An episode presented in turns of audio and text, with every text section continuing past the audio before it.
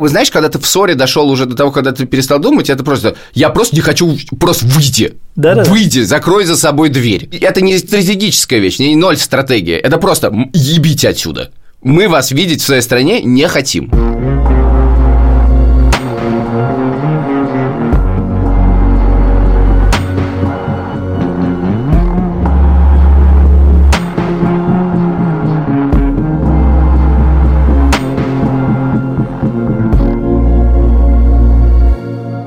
Привет, это подкаст «Новая волна».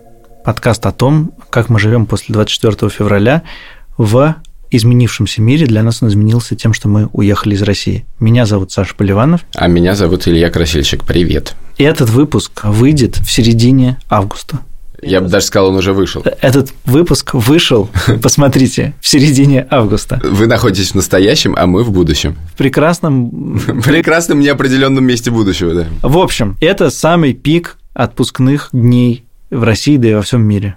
Кажется, отпуск в 2022 – это что-то совсем другое. И об этом мы сегодня потрепимся, и мы подумали, что не нужен нам никакой гость, мы сами можем рассказать про отпуск. Более того, я в данный момент нахожусь в отпуске. В будущем? Подожди, а И когда, я а нахожусь... Нет, я нахожусь в настоящем отпуске и в будущем. То есть ты одновременно в двух отпусках? Я, например, в одном и том же отпуске. Просто в, будущем я в более настоящем отпуске, а в, настоящем, ну, воля вас в прошлом, я в отпуске, который... Как, короче, что я тут делаю, я не понимаю, я в отпуске. Но в будущем я уже не тут. Как проходит отпуск? Странно. Но вообще неплохо. Я теперь буду так всегда говорить. У меня сложный составной отпуск, о котором я решил, что он случится примерно за неделю до начала отпуска, потому что я просто понял, что enough is enough. Тут некоторый нужен дисклеймер. Я вот чем дальше, тем больше прихожу к тому, что совершенно невозможно рассказывать какие-то репрезентативные истории. Раньше у меня не было такого ощущения, что ты как-то рассказываешь, и ты понимаешь, что люди могут как-то это обобщить на себе. Ну, что-то. Согласиться, не согласиться. А сейчас настолько разный опыт у всех, что вообще непонятно, как это приложить. Сейчас, значит, на моем примере. Был я в городе Тбилиси, и думаю, пора в отпуск. Дети мои находятся в городе Тель-Авиве. Я хотел с ними куда-нибудь съездить. И я думал, нужно приключение. И я детей спрашиваю, давайте придумаем, куда мы поедем. Хотите какое-нибудь путешествие на велосипедах где-нибудь по Европе или что-то? Сейчас уже начинается раздражение, я думаю, аудитории. И дети говорят, мы хотим в Ригу. Я говорю, ну погодите, это же не путешествие. Он говорит, мы хотим в Ригу, мы очень давно не были в Ригу, мы хотим в Ригу. Я подумал, блин, вообще неплохой вариант, потому что у меня нет никаких сил реально долго путешествовать. Плюс я хочу провести отпуск не только с детьми, но и со своей девушкой Соней. Это ни на другое не накладывается. Если сейчас потрачу весь отпуск на детей, то больше другого отпуска не будет, и мне будет очень обидно. Поэтому я сказал, дети, давайте поедем в Ригу, я неделю поработаю, а потом мы придумаем какое-то путешествие. Сначала я подумал, я приеду в Тель-Авив, и мы полетим. Потом, немножечко пораскинув мозгами, подумал, что это очень безумный вариант и очень дорогой. Зачем так делать? И дети могут летать с сопровождением. Дальше я подумал, ну, куплю билет, хорошо, Тель-Авив, Рига, здорово, решил. И себе куплю билет в Тбилиси Рига, и раньше их встречу. Все это было замечательно, пока я не открыл сайт Aviasales. Поиск дешевых авиабилетов не увенчался успехом, потому что обнаружены были невероятно дорогие билеты, и выяснилось, что два билета на детей прямым рейсом стоят порядка 3000 евро, что-то такое там получилось. И я подумал, что, наверное, я не готов. Поэтому я начал искать обходные маневры. Просто для, для сравнения, я все время ухожу в другую тему, э, но мне тут приснился сон вчера, что срочно надо узнать, как получать визу в Австралию. И я где-то в 3 часа ночи проснулся и понял, что я хочу заснуть, и я понял, что пока я не узнаю это, я заснуть не смогу, к сожалению, поэтому я полез на сайт австралийского какого-то, значит, ведомства, и выяснилось, что виза получается электронно, и подается электронно, ничего для этого не нужно, и там первый раз в жизни я видел динамическое планирование виз, потому что написано 25% визы выдается за 8 дней, а 75% визы выдается за 38 дней. Вот, это невероятная честность.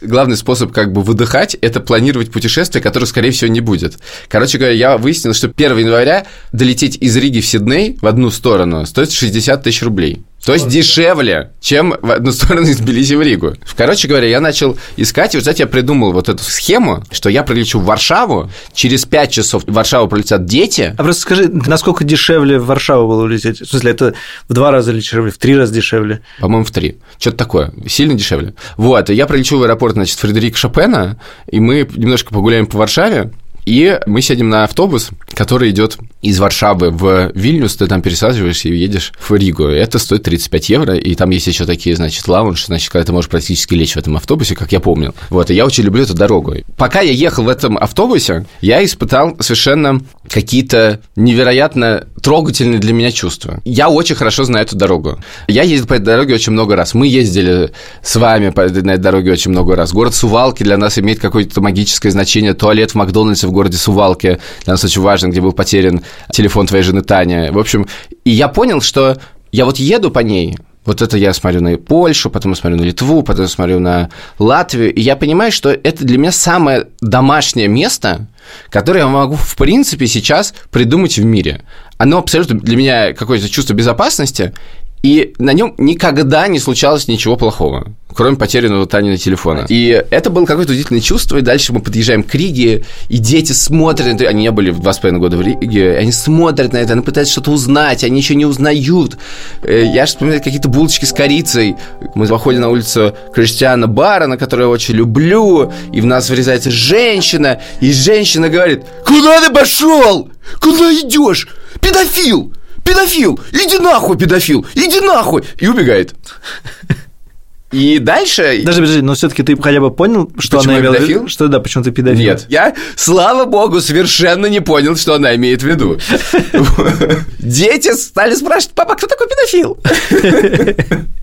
Ужас. Короче говоря, дальше ну, это было как бы странный момент, но не, не то чтобы сильно душещипательный. Душещипательный момент наступили дальше, потому что мы приезжаем в Ригу. Я был в Риге много раз до того, как начать за эти два с половиной года, дети нет.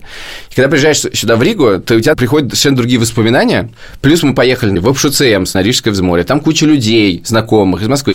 Я приехал в город, в котором я жил 4 года, и из которого все эти 4 года хотел уехать. Но он стал для меня очень домашним и родным. И я его нежно люблю. Поэтому. То есть, это как бы, несмотря на какие-то сложные чувства, я себя чувствую здесь как бы дома.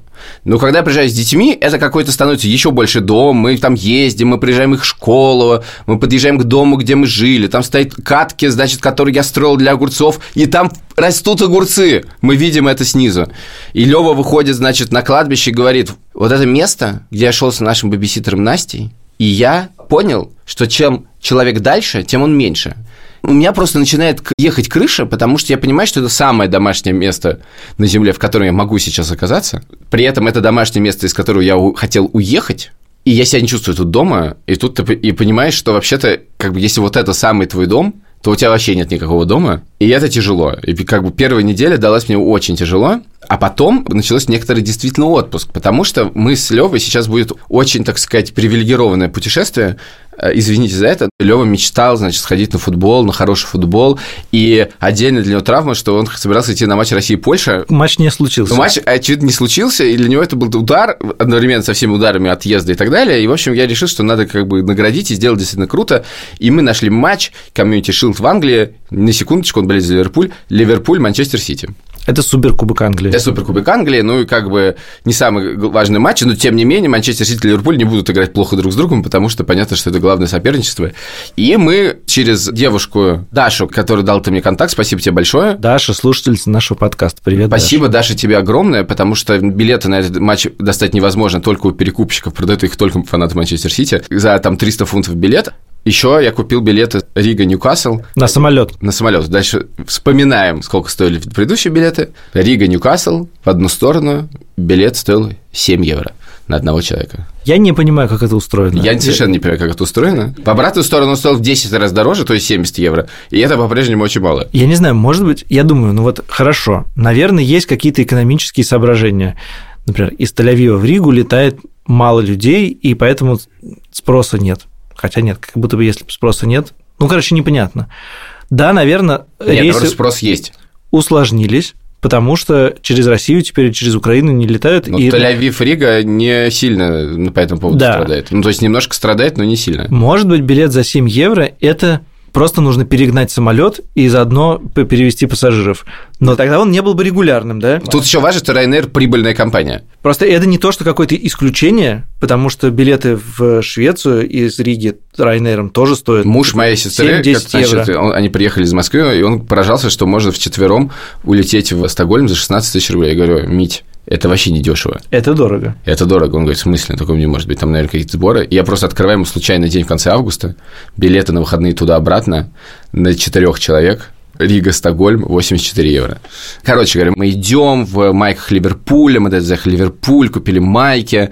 Все это совершенно феноменально выглядит, и мы идем, и на нас смотрят пару сотен болельщиков Манчестер Сити, и они кричат «Scouse, you bastards! Scouse, you!» Scouse – это значит те, кто живут в Ливерпуле. «Scouse, you bastards!» И они все кричат, и на нас смотрят, и это так приятно, это так весело, так хорошо, и достаточно совершенно не агрессивно. Да, это еще и, и потом мы вынесли их 3-1 особенно, и, в общем, и, значит, у меня было ощущение, что, знаешь, как после концерта группы, на которую ты, в принципе, любишь, но не очень много слушаешь, ты сходил, и тебя так проперло, и в этот момент ты становишься ее настоящим фанатом. За три или четыре дня до того, как вы были на Ливерпуль-Манчестер Сити, я повел твоего сына Леву на матч ФК Рига против Спартак Юрмала, и мы получили большое удовольствие, в смысле, было 200-250 человек на трибунах. Мы сидели очень близко.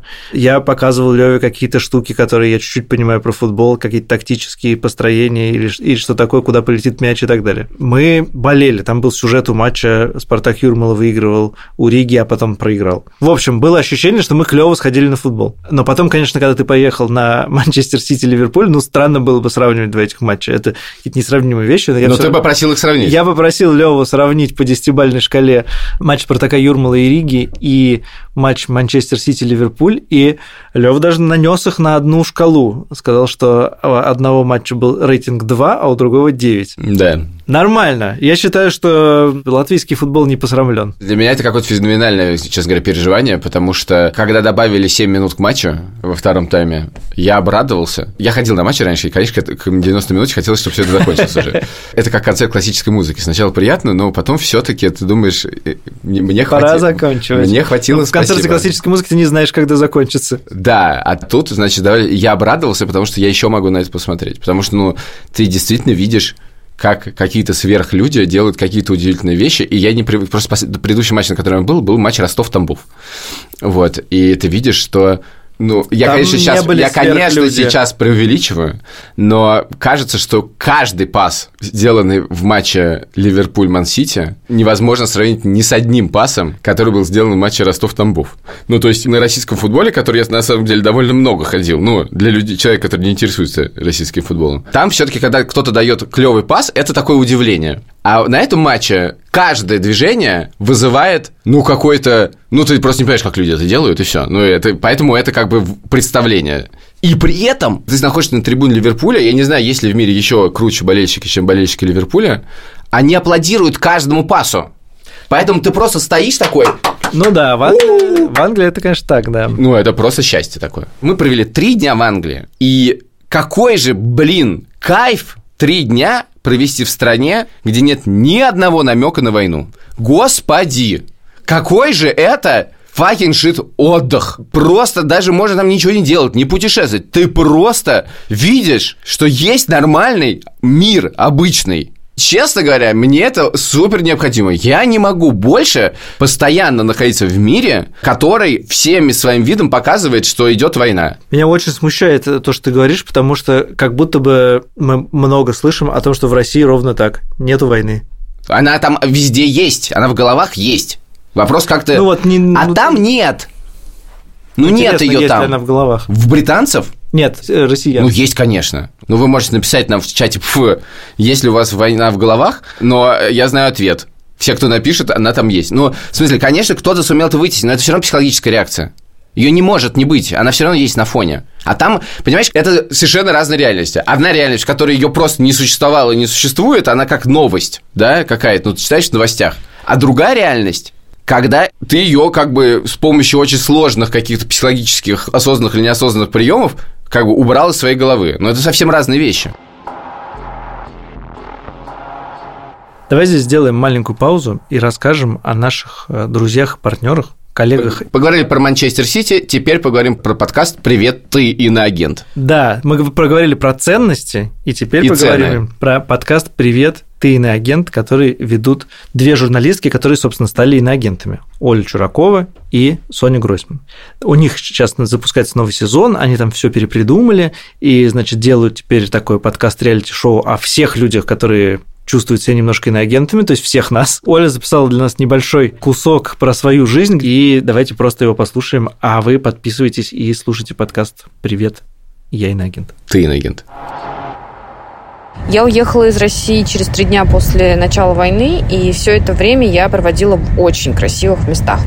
Ну, так получалось немного само собой. Сначала мы были в Турции, потом в Грузии, а потом уже под конец в Европе. И я эти первые несколько месяцев жила на море, и вот знаете, всегда как-то мечтаешь пожить на море. Живя там, я м, прекрасно помню, что были недели, когда я к этому морю выходила раз в неделю. Было очень много работы. С начала войны я устроилась работать журналистом-расследователем, исследователем. Еще у меня был подкаст «Привет, ты иноагент», и у нас было очень много выпусков, э, посвященных, собственно, тому, что происходит. Ну и все это, естественно, сочеталось с попыткой как-то устроить свою жизнь по-новому на трех чемоданах э, с собакой в разных странах и постоянных переездах. К началу лета психотерапевт э, стал очень настойчиво просить меня обратиться к психиатру и уже что-нибудь попить, потому что у меня началось тревожное расстройство и выгорание. Но к тому же я поступила в американский университет, и к моей двойной работе журналистом-подкастеркой добавилось э,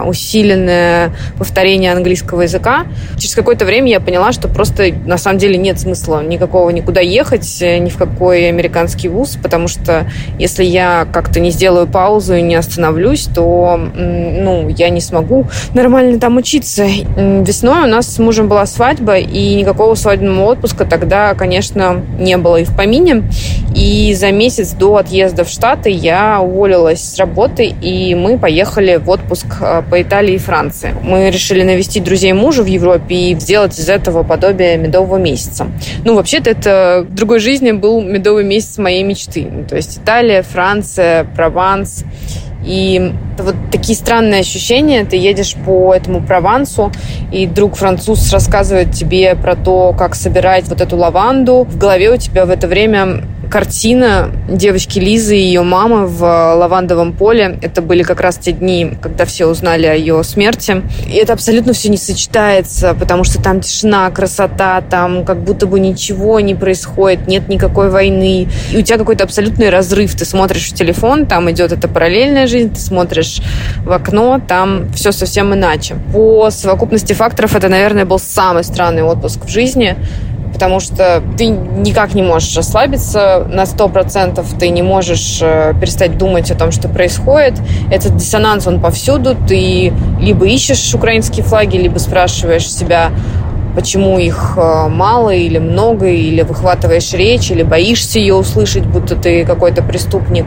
И о том, чтобы отключить телефон, не читать новости или не постить что-то про войну, у меня не могло быть и речи, потому что я чувствую свою ответственность, и я чувствую необходимость делиться параллельно со своей жизнью тем, что я вижу или читаю. А, ну и, конечно, на этом фоне у меня совершенно не получилось в этом отпуске восстановиться. Мне кажется, только под конец месяца я как-то почувствовала себя лучше, Последнюю неделю мы провели в Венеции, и я настолько расслабилась по э, меркам этого года, что выложила в сторис э, историю про то, как я купила утром на рынке креветки. И вот моя соведущая Соня Гройсман шеймит меня за эту сторис до сих пор. Вроде как вот нельзя хотеть есть креветки во время войны, понимаете, да? И вроде как стыдно постить такой контент, как ты ходишь по музеям или сидишь в красивых горах, и все время тебя какой-то невидимый человек на плече спрашивает, э, ты вообще в курсе, что там люди умирают, что всем плохо, а ты вот тут э, ездишь в отпуске. В общем, это чувство вины, оно просто постоянно с тобой. Но я все-таки считаю, что нельзя давать этому чувству вины себя сожрать, и что чем быстрее я восстановлюсь, тем больше у меня будет сил на то, чтобы работать дальше, а, дальше рассказывать про войну и помогать всеми доступными способами. Поэтому, если эта передышка была нужна мне, то, в общем, я ее сделала. Оля как будто немножко говорит про то, что мы говорили с тобой в предыдущих выпусках о том, что, конечно, можно уехать в отпуск, и со стороны это будет смотреться классно, но от себя не убежишь и от э, ситуации... Ну, сказали, от войны не убежишь. Ну, да. от войны и от своих переживаний. Я обсуждал это с психотерапевтом, и мы пришли к тому, что ничего хорошего от того, что ты будешь видеть вот это все перед глазами, никому не будет, очевидно. Я думаю, что если у человека получается переключиться и не думать про войну, и просто наслаждаться видами, и просто радоваться, то это очень хорошо. Я хотел тебе еще один тезис вкинуть, собственно, с которым я шел на запись, про то, что очень как-то странно получается. Раньше отпуск был устроен так. Ты работаешь дома, потом отпуск, две недели, три недели, месяц не дома. А сейчас ты как будто бы уже максимально не дома. И ты работаешь не дома, и проводишь отпуск не дома, но не в том не дома, в котором ты работаешь, а надо в какой-то другой не дома поехать. Для меня это пока не очень укладывается в голове, поэтому я сижу в Риге. Короче, я съездил только в Тбилиси. Нет, был в Варшаве. И был в Варшаве по делам. И кажется, в смысле под поездки типа отпуск, Наверное, я никуда не ездил, потому что мне кажется, что мне как-то некуда ехать. В смысле некуда? Мне тут интересно. Мне кажется, ты не показателен, ну, как и я, ну, как все мы. Потому что для тебя все таки Рига дом. У тебя тут квартира. Да, это следующий. Ты это, очень любишь это, Ригу. Это следующий пункт, что на самом деле, находясь не дома, я, конечно, нахожусь дома. Да, в смысле, как бы сколько ты говорил, пока мы записывали подкаст в Москве, что вообще-то ты хочешь жить в Риге. Да-да-да, нет. Вот, ты, все получилось. Ты прав, да. Но вообще мысль интересная. Я хочу сказать, что дома нету, поэтому действительно откуда куда ты уезжаешь непонятно. То есть куда понятно, откуда непонятно. Дальше. Я думаю, что сейчас у большинства людей, которые уехали, работы удаленные то ты можешь, в принципе, находиться в разных местах и там работать. Поэтому отпуск это не значит, что ты поехал куда-то. В смысле, ты можешь поехать куда-то, это не будет отпуском. Как я приехал в Ригу и продолжил работать. Это не был отпуск. А потом я сказал, все, теперь я не работаю, но я по-прежнему в Риге. И вот мы записываем подкаст, какие-то встречи каждый день. В общем, короче говоря, непонятно. То есть для отпуска нужно какие-то более серьезные вещи производить. Потом, действительно, раз уж можно находиться более-менее где угодно, то как бы отпуск действительно надо продумать как-то серьезнее, да, ну ты должен как бы понять, а что это такое, каким образом я буду отключаться. И более того, вероятно, если есть работа, то нужно придумать какое-то не отключение, а переключение, потому что если отключаешься, это очень сложно это сделать. При этом все, что мы обсуждаем, релевантно для людей, которые не в России этот дом потеряли. При этом даже если ты отключаешься от работы, очень сложно даже в отпуске неделю ничего не знать. Блин, а вдруг там, я не знаю... Ну, так и раньше было. Это помнишь, как мы на Байкал ездили, коронавирус случился? Я лежу на солнце и греешь. Никогда не делал этого при температуре минусовой. Как ты думаешь, инвестиции в этот поход были оправданы? Нет, то количество денег, которые мы потратили, этот поход оправдать невозможно, честно говоря. Какие-то вещи, которые я купил, я думаю, это же так глупо, я же их никогда больше не надену. Да-да, я уже мечтаю о том, какое количество вещей я выкину, когда мы придем. Да, просто для того, чтобы отключиться, нужно ездить туда, где войны нет. Вот это я прям личный опыт. Очень помогает.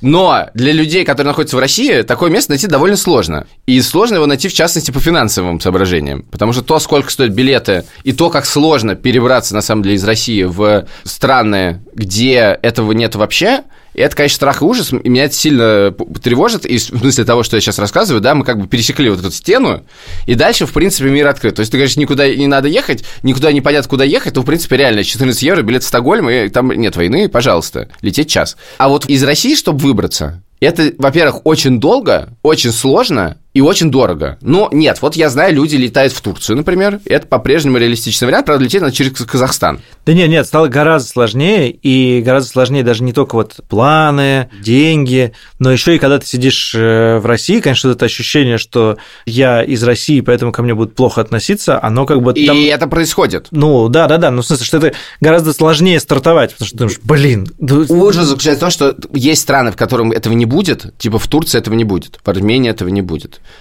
в Грузии уже не очевидно, до которых можно как-то, ну, понятно, как добраться, легко. Не, ну я думаю, что просто в тех странах, которые ты говоришь, где совсем нет войны, типа Великобритании нет. и да, Швеции, там попро- этого не ты будет. Ты просто попробуй туда доберись. А дальше начинается, да, меня ужасно тревожит это просто отрезание от Европы. Вот сейчас я смотрел, мне нужно было посмотреть билеты, как вообще добраться из Москвы до Риги. Но выяснилось, что 30 часов через Стамбул полторы тысячи долларов. Это примерно стоимость билетов, э, ну, ладно, подешевле, но типа как на Новый год я летал в Аргентину, ну, по времени реально то же самое. Да нет, ну просто вот это билет в Австралию. Да, дальше ты можешь сесть на свою машину и поехать. Это 10 часов, простой вариант, и не очень много людей на границе, но дальше опыт, собственно, который я слышал. Ты, например, едешь через Эстонию, и эстонский пограничник на погонах, там написано «Слава Украине», ну, он максимально показывает, типа, что ты сюда приперся. И для людей, которые много времени провели в России, и, конечно, ждут этой реакции, это невероятно, конечно, болезненно. Автобус идет сутки из Москвы. Есть вариант, значит, доехать до Петербурга, сесть в автобус 4 часа по расписанию идет, и ты попадаешь туда. Но понятно, что это тоже очень сложный вариант. И другая вещь, которая меня ужасно вызывает, вот это то, что все вот страны приграничные, европейские страны приграничные с Россией, то есть Финляндия, Эстония, Латвия, они как бы посмотрели на этот поток российских туристов в этом году и сказали, ну нафиг, мы хотим запретить получать россиянам визы шенгенские, туристические. Все. Все. В смысле, во всех странах Шенгена. И уж, ну, они просто не могут это сами сделать, они поэтому говорят для всех.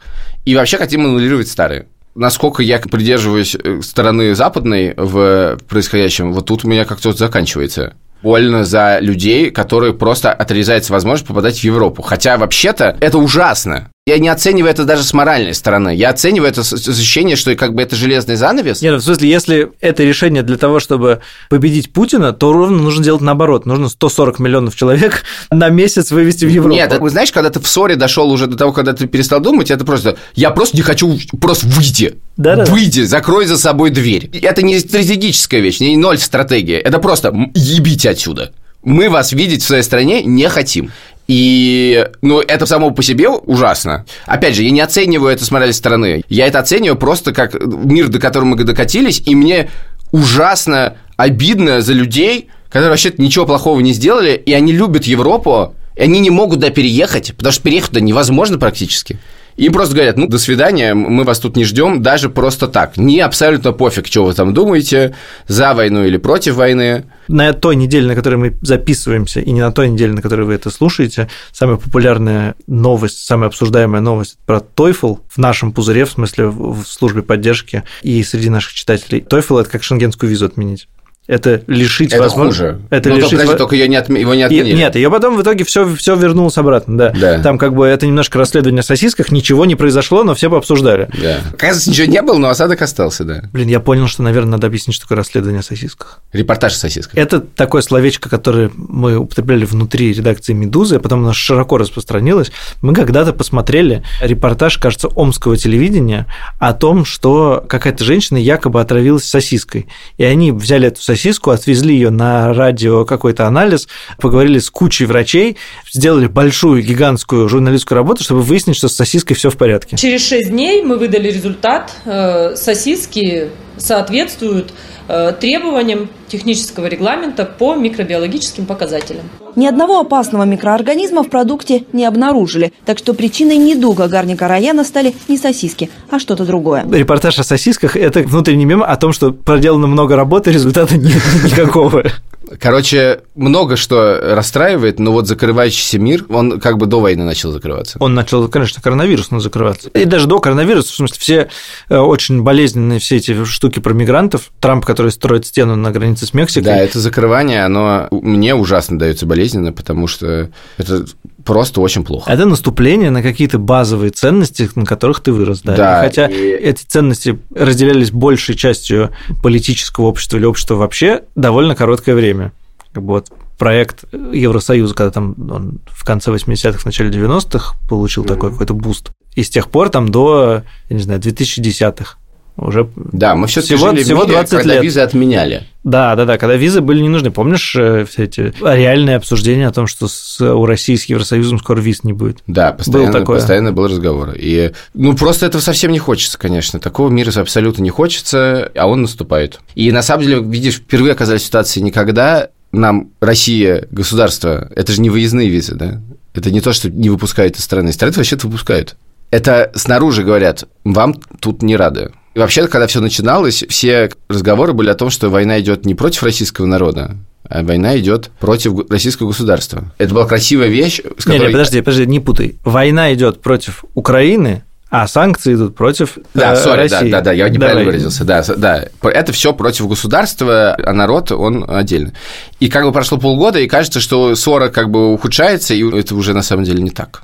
И это не так уже буквально на личном уровне, да, то есть просто люди видят россиян в странах, которые как бы имеют большой опыт взаимодействия с россиянами, да, это не далекая, ну, не знаю, Англия или даже Германия, да, или Америка. Это страны, которые на собственном опыте видят. Они это видят, Ну, говорят, подожди, подожди, мы ну- не хотим видеть тут этих людей. Подожди, тут странное обобщение. Мне видится это именно на политическом уровне, что политики не хотят видеть. этих людей. 54% финнов не хотят видеть россиян у себя в стране. Ох, ну, допустим, это хороший опрос. Ладно. Не, ну, я не знаю, но допускаю, что финские опросы, проведенные для государства, они нормальные. Ну, в смысле, ну, как бы есть такая цифра. Ну, довольно жопно. Давай самый веселый, ожидавшийся таким классным, веселым выпуском о отпуске заканчивать. Он таким не получился. Again. Мы – это я, Саша Поливанов. Я Илья Красильщик. Вместе с нами студия подкастов «Либо-либо». Звукорежиссер Ильдар Фатахов. И группа Айгел, которую вы сейчас, я надеюсь, послушаете. Вы можете нас слушать на любых платформах. Пожалуйста, ставьте нам там оценки, это важно. А то нам там очень много единичек ставят теперь. Понимаю, почему, но хочется не только такие оценки. У нас есть телеграм-канал «Новая волна». Пфф. У нас есть чат у нас больше ничего нет. А у нас есть служба поддержки еще, которую мы с Сашей делаем. Э, Helpdesk Media в Инстаграме, Helpdesk Media в Телеграме. Все, я выдохся. Отправляйся в свой отпуск, и будущий, и настоящий, а я, может, поеду в Тебе тоже пора в отпуск, А я говоря. поеду в Пярну. Я поеду в Пярну, ты приезжай просто. Я-то точно поеду в Пярну. Я уже был в Пярну, на самом деле. Пярну! Я уже вернулся из Пярну. Я, в я Пярну. вообще я в, Пярну еду. в другом месте. Я, не, я в другой стране уже нахожусь. Все. Даже не в Эстонии. Все. Пярну. Пярну. Пярну. Едем в Пярну, устроим там просто... Мы устроим там пяр. Пярновские вечера. Да, пяр. Это не было,